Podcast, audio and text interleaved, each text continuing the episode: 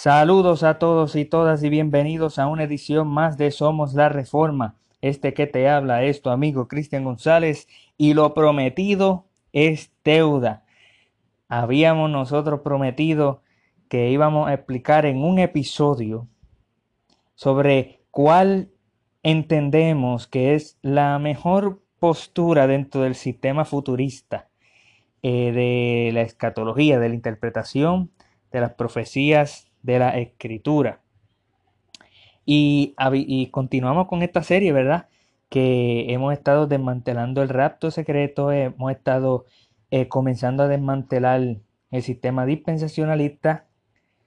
Mas, sin embargo, eh, si no eres pre-tribulacionalista o si estás saliendo de pre-tribulacionalismo, ¿qué postura sería mejor eh, si aún quieres permanecer dentro de un sistema futurista, eh, y como habíamos dicho en, episodios anteriores, no necesariamente nosotros avalamos esta postura, pero queremos ayudar a aquellos que están transicionando porque en nuestra experiencia es sumamente difícil eh, que una persona cambie, por ejemplo, de ser un futurista dispensacionalista que cambie de la noche a la mañana a ser un, eh, suponer un, preterista parcial eh, amilenialista eh, bajo la teología del pacto y no dispensacionalista. Eso es sumamente radical cambiarlo de la noche a la mañana.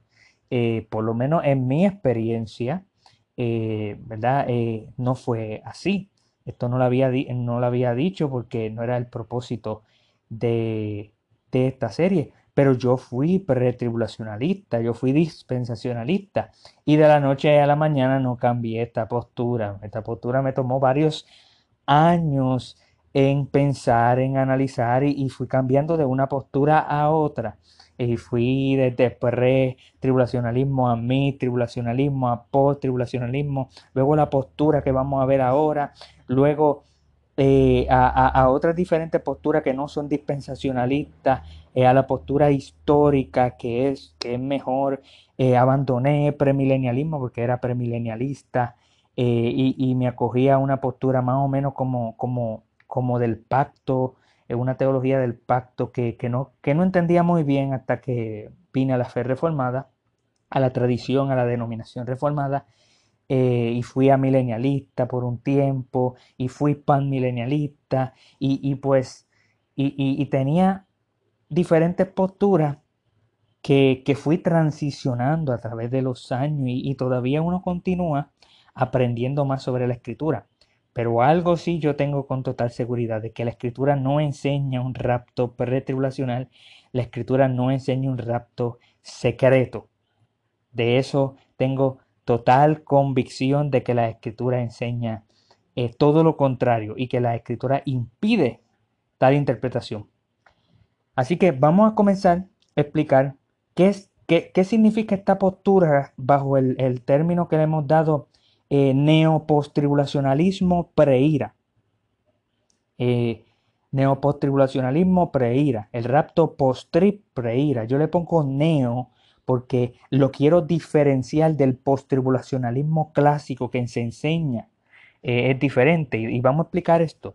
Eh, obviamente que para explicar esto tienen que ustedes ya saber lo más básico de esto porque no lo podemos explicar eh, ya de esa manera. Hay que ir a otro nivel y usted debe ya saber lo que estamos hablando. El sistema futurista interpreta que las profecías son para el futuro. En el futuro, los dispensacionalistas interpretan de que va a haber siete años de gran tribulación, que lo profetiza la Escritura, Mateo 24, Daniel 9. Vamos a ver eso eh, más adelante. Y estos son siete años para el futuro, la, semana 70 de Daniel. Eh, y hay tres posturas, generalmente hablando, de cuándo va a ocurrir el rapto de la iglesia, el arrebatamiento, el levantamiento de la iglesia. Unos dicen que va a ocurrir antes de la tribulación, eso es pre-tribulacionalismo, antes de la tribulación. Otros dicen que es a la mitad de la tribulación, eso es mid-tribulacionalismo. Y otros dicen que es al final de los siete años de la tribulación en la segunda venida, eso es post-tribulacionalismo. Así que tenemos esas tres posturas. La postura que estamos presentando en este momento es ninguna de las tres. Porque porque bajo el sistema futurista, eh, en mi entender, que ninguna de las tres hace justicia a todo lo que, lo que bajo el sistema futurista tiene que considerar. Eh, y claro, vuelvo y repito, eh, no estamos a favor completamente con el sistema futurista, pero estamos dando un ejemplo porque entendemos que hay personas que tienen que transicionar y, entendemos que, que, esto le va a ayudar a las personas a ver la diferencia entre, entre lo que la escritura habla y las ideas que ellos ya vienen trayendo de la separación entre el arrebatamiento y la segunda venida, esto les va a ayudar. Eh, y, al final vamos a presentar y a introducir una mejor postura, obviamente. Es el, fin es llegar a la verdad, porque, porque la, la verdad es lo que nos interesa. Amén. Así que esta nueva postura neopostribulacionalismo, preira, quiere decir de que igual que, que postribulacionalismo es al final de la tribulación, pero no completamente a los siete años de la, gran tribulación. En otras palabras, entre la postura mid-tribulación, que ocurre el arrebatamiento a la mitad de, la, de los siete años de gran tribulación, a los tres años y medio, y la postura post-tribulación clásico, postribulacionalismo clásico, que es de que la segunda venida y el rapto son el mismo día, eh, eh, de, que, de, que, ocurren a los siete años, es cuando culmina la gran tribulación. Entre medio de mi tribulacionalismo y postribulacionalismo, entre medio de ese tiempo está esta postura neo-postribulacionalismo preída. Y es de que la escritura dice que no sabemos el día ni la hora de la venida del Señor. Y la escritura dice que los días en Mateo 24, verso 22, y si aquellos días no fuesen acortados, nadie sería salvo. Mas por causa de los escogidos, aquellos días serán acortados.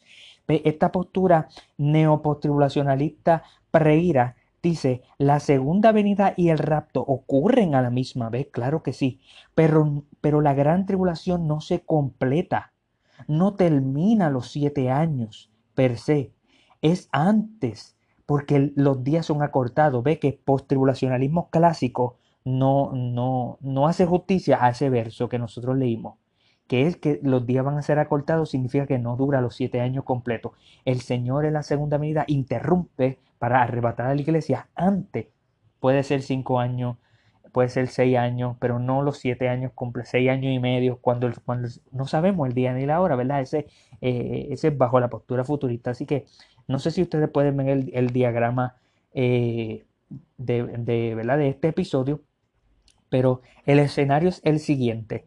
Eh, ya, ya expliqué sobre, sobre que esta postura, post-tribulación, preira o neo, yo le pongo neo para diferenciarla del postribulacionalismo clásico, ocurre entre la mitad de la gran tribulación y, el final, no en el final como el clásico, sino entre medio. En algún momento el Señor interrumpe y no, no se cumplen eh, per se los siete años eh, de gran tribulación. Pero hay algo más, hay algo más.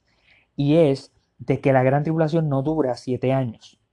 Porque en la Biblia, este bajo el sistema futurista, acuérdese, en la Biblia especialmente en el Apocalipsis, eh, no habla de que la gran tribulación, la persecución de la bestia, todo lo que ocurre son siete años, no.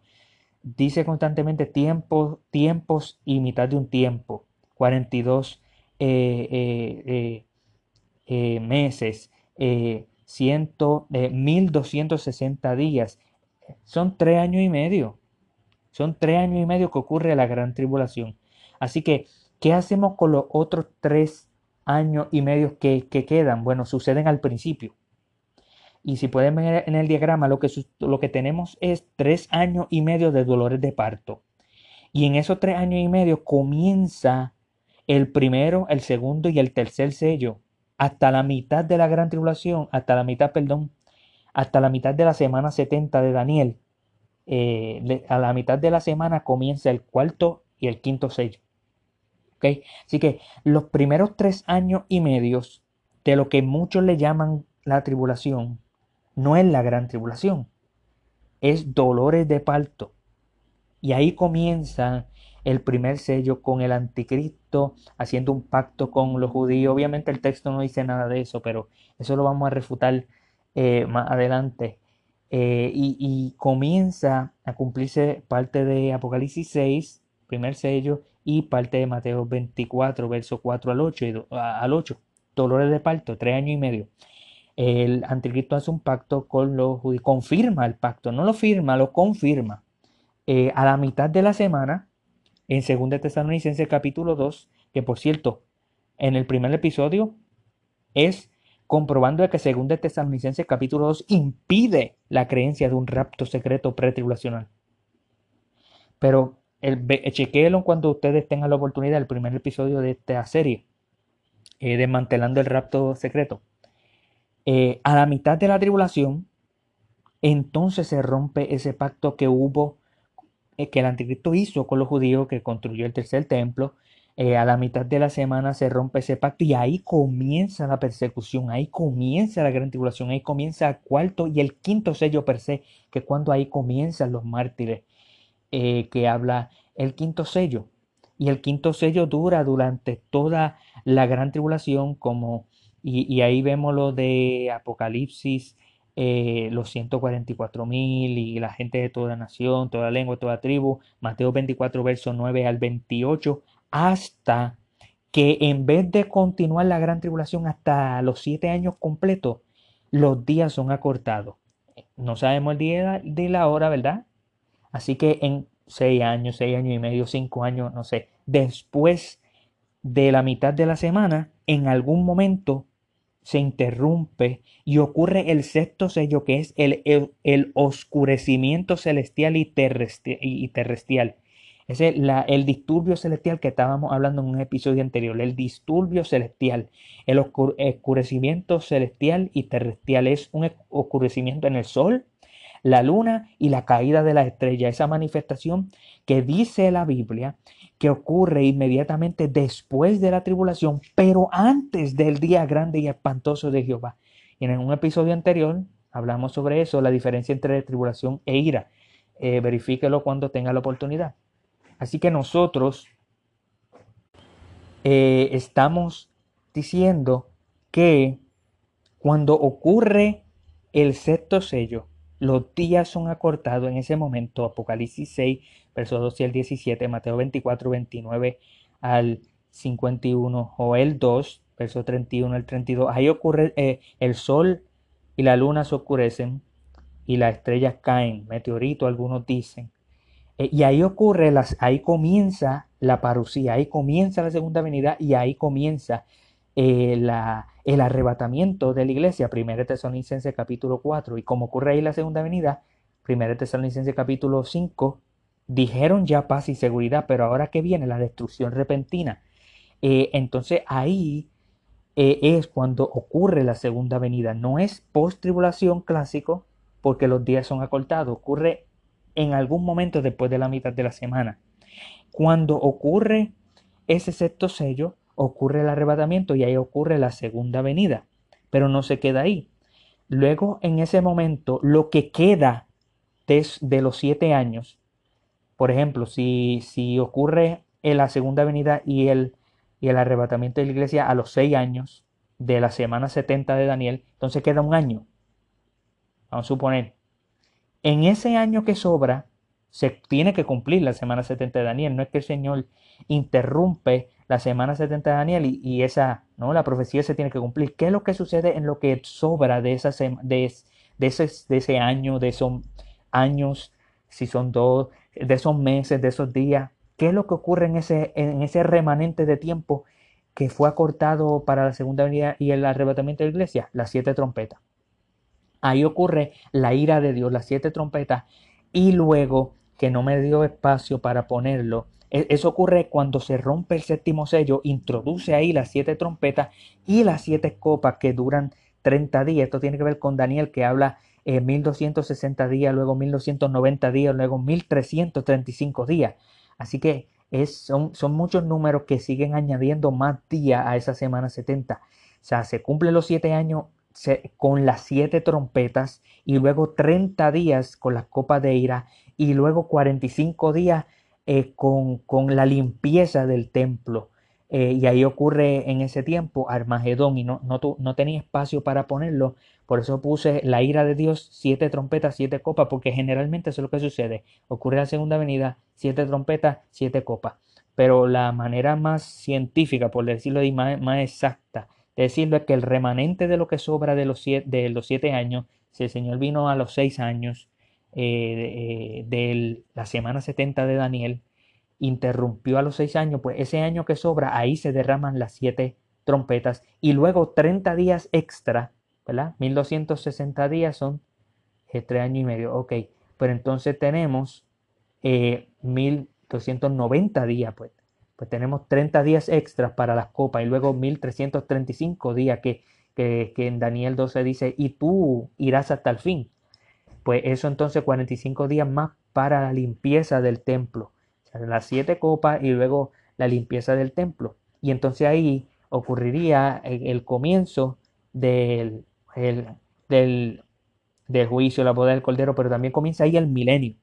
Comienza el milenio, eh, según los futuristas pre-milenialistas, que ven de esta manera esta postura. Así que relativamente bastante rápido pudimos explicar esta postura es una postura nueva, relativamente nueva, porque está desde los 70. Eh, no es tan ahora es cuando es más famosa que nunca en los Estados Unidos cuando es famosa y yo creo que en el sistema futurista, eh, pues hace sentir hace uno de los más que a mí me hizo sentido cuando fui un completo futurista eh, más sin embargo tenemos que mencionar de que aunque hace sentido en el sistema futurista, no necesariamente es bíblico, no necesariamente es la postura correcta. Eh, una postura que yo creo que es mejor, eh, que hay muchos a través del mundo que sostienen esta postura, y es que eh, la gran tribulación no son siete años en el futuro.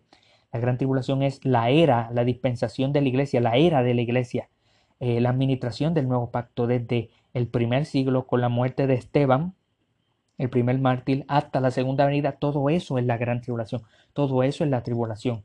Y, todos esos juicios suceden y se repiten históricamente a través de todo el periodo eh, de la iglesia.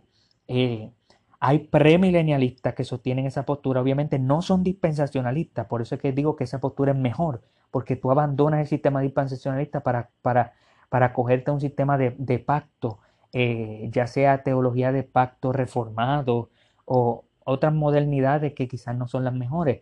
Pero el punto es que los premilenialistas históricos no son dispensacionalistas y ven que esto ocurre a través de la historia. Eh, los amilenialistas históricos pues eh, eh, ven entonces de igual manera y los postmilenialistas históricos ven también de igual manera de que durante todo el tiempo de, la, de, la, iglesia aquí en la tierra, todo el tiempo esa es la tribulación la diferencia es que los premilenialistas ven que hay un milenio después de la segunda venida. Hay un reino de Cristo aquí en la tierra después de la segunda venida. Los amilenialistas generalmente dicen el milenio es ahora y el milenio es en el cielo y no en la tierra. Y los postmilenialistas dirían no, el milenio es tanto en el cielo como en la tierra. Yo sé que hay variaciones, pero generalizando. Eh, en el milenio es en el cielo y también en la tierra. Y antes de la segunda venida va a haber un pequeño avivamiento de las naciones eh, y una pequeña apostasía como, como, como interpretarían muchos postmilenialistas que interpretan que esta semana 70 de Daniel o que la gran tribulación, Mateo 24, estos textos es para la historia, toda la historia de la iglesia. Y esa postura es mejor que ser dispensacionalista, que interpretar de que existe una división entre Israel y la iglesia cosa que no es bíblica, e interpretar que estos años son para el futuro. Pero yo quiero argumentar para poder terminar que existe aún una postura que yo creo que es aún más fiel, aunque no queremos nosotros tratar con respeto eh, y, tener en alto honor a aquellos que vinieron antes de nosotros, personas como Matthew Henry, eh, Lutero, Calvino, montones de puritanos, eh, que sostenían eh, posturas semejantes a la que acabo de explicar. Sin embargo, existe quizás una postura que es más fiel a la escritura y ya hemos hablado sobre esto. en, los dos episodios eh, que habíamos hablado anteriormente que se titulan ¿Somos la generación de rapto? No somos la generación de rapto secreto. Esos dos episodios que se titulan así, uno es en forma de pregunta y otro es en forma de exclamación. Ahí pudimos comenzar a demostrar una breve introducción de que cuando se interpreta Mateo 24 en su contexto, nosotros tenemos que concluir de que Mateo 24 tuvo un cumplimiento histórico en el pasado con la destrucción de Jerusalén en el 70 por Roma, eh, por Tito, eh, en, en, el 70 después de Cristo. Y no que está hablando en Mateo 24 sobre la segunda venida, sino sobre el juicio del segundo templo. Si lo, y eso lo pudimos demostrar eh, si vamos a Mateo 23, el juicio es para esa generación del primer siglo y Mateo 24 le responde a los discípulos las preguntas sobre esa profecía y Jesús le sigue diciendo, pues le voy a dar las señales que les va a dejar saber a ustedes que, de que va a venir el juicio sobre esta generación del primer siglo. ¿Y qué les dice? Bueno, Mateo 24 dice, todo esto ustedes lo van a ver, todo esto es lo que ustedes van a ver y no pasará, al igual con Mateo 23, no pasará de esta generación del primer siglo, no son dos mil años en el futuro. Esto tiene un cumplimiento, tuvo ya un cumplimiento. Eh, y, no, y, de esa manera se es más fiel al, texto cuando dice esta generación, eh, se cumplirá esto en esta generación. Eh, y en un próximo episodio nosotros queremos también demostrar de que esta postura futurista tiene su dependencia en que Mateo 24 es para el futuro y en los episodios anteriores pudimos demostrar de que no es así pero también tiene una dependencia de que Daniel 9, las, las 70 semanas, la profecía de 70 semanas, eh, Daniel 9, 24 al 27, por ahí, eso es para el futuro. La, la, las 69 semanas ya se cumplieron en el pasado, pero la semana 70 no. Ellos dependen de esa teoría. Ellos dependen de que entre medio de la semana 69 a la semana 70 exista un hoyo de dos mil años que el texto no dice. En un próximo episodio eso es lo que nosotros vamos a poder eh, a entrar. Ya que nosotros hemos demostrado que Mateo 24 tuvo un cumplimiento histórico, vamos a demostrar que Daniel 9 tuvo también un cumplimiento histórico. Así que lo prometido fue deuda. Le mostramos a ustedes una mejor postura dentro del sistema futurista. Le mostramos a ustedes una mejor postura que la, histórica que, tiene un cumplimiento a través de la historia y no para el futuro, eh, y que necesitas, eh, que eso implica de que necesitas abandonar el dispensacionalismo y ahora comenzamos a introducir a una nueva temática que es lo que es preterismo parcial, o como yo le llamo, yo le llamo preterismo ortodoxo, tengo mis razones eh, para preferir llamarle ortodoxo, para, para, poder aún así hacer más mayor énfasis en una futura segunda venida, mayor énfasis en tribulación y angustia que van a venir, pero también eh, avivamiento glorioso, mayor énfasis en entre aquellos que, que se han ido muy lejos a lo que la escritura enseña. Así que esto tiene que ver con Daniel 9 y en un próximo episodio vamos a demostrar de que Daniel 9, si se sigue su contexto, se, se tiene y se tuvo que haber cumplido en el primer siglo. Así que vamos a ver la, diferencia entre futurismo, que esto tiene un cumplimiento en el futuro. Ya dijimos que Mateo 24 no. Eh, así que verifique esos podcasts. Pero también vamos a ver Daniel 9, que no hemos trabajado con él. ¿Cómo se interpretaría en un sistema preterista? Y eso vamos a ver que es sumamente fácil, sumamente fácil. Y no depende de, de brincar de un texto a otro injustificadamente, porque sí, texto interpreta texto, lo espiritual a lo espiritual, pero, pero tiene que ser de una manera justificable y que el contexto te permita utilizar ese texto claro para interpretar un texto oscuro. Esa es una hermenéutica bastante básica, eh, pero fuera de una justificación del por qué eh, se utilizan textos y se sacan fuera de su contexto para crear, para sistematizarlo en una teoría que es falsa. La escritura no permite eso, así que Vamos a ir a Daniel 9, vamos a interpretarlo completo, no vamos a brincar nada, no vamos a, a, a, meterle a Daniel 9 algo que no dice y lo vamos a interpretar en su contexto. Ya comprobamos que Mateo 24 tuvo un cumplimiento en el futuro, así que Jesucristo habla en Mateo 24, verso 15. Por lo tanto, cuando veáis en el lugar santo la abominación desoladora que habló el profeta Daniel, el que lea entienda. O sea, eh, Jesús está citando a Daniel. Y vamos a demostrar entonces de que si está citando a Daniel, ¿qué es lo que significa eso? Pues si Mateo 24 tuvo un cumplimiento histórico, tuvo un cumplimiento en el 70 después de Cristo, pues lo que está citando de Daniel 9 tuvo un cumplimiento histórico, tuvo un cumplimiento en el primer siglo. Amén. Así que gracias por haber escuchado de una edición más de Somos la Reforma Podcast y hasta la próxima.